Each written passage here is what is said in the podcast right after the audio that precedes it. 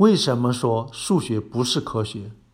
作者方舟子在《听说数学大师邱成桐读信风水》一文中，我谈到数学是科学的工具，但是数学并不是科学。有不少读者感到很疑惑。我们平时都把数学当成科学的一个学科，数学家也经常被当成科学家。例如，科学院里就有不少院士是数学家。为什么你要说数学不是科学呢？平时大家把数学当成科学的一个分支，是因为数学和科学的密切关系。很多数学家同时也在做物理、化学、生物学方面的研究。反过来，科学研究基本上也离不开数学。有的数学家同时是物理学家，有的物理学家同时是数学家。例如牛顿，他当然是数一数二的物理学家。由于他发明了微积分，也经常被说成是最伟大的数学家之一。但是，数学和科学的关系再密切，也不等于它就是科学。数学和科学在某些方面存在很大的不同。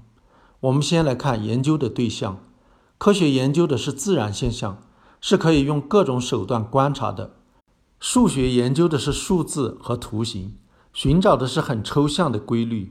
跟自然现象并没有直接的关系，虽然有时候数学的研究成果有助于我们理解自然现象，或者反过来，自然现象能给数学研究启发，但是并不是都是这样的。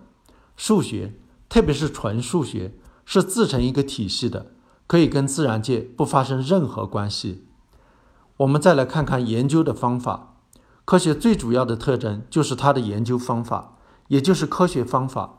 通过观察建立假说，然后用新的观察来验证假说。科学是通过实证的方法来证明一个结论的。它最看重的是证据，在证据的基础上进行推理。有足够的证据就可以得出结论，证据越多，结论就越可靠。数学证明则是要完全通过逻辑推理来进行的，不用寻找证据。有证据最多只是可以用来建立猜想。对证明没有任何帮助。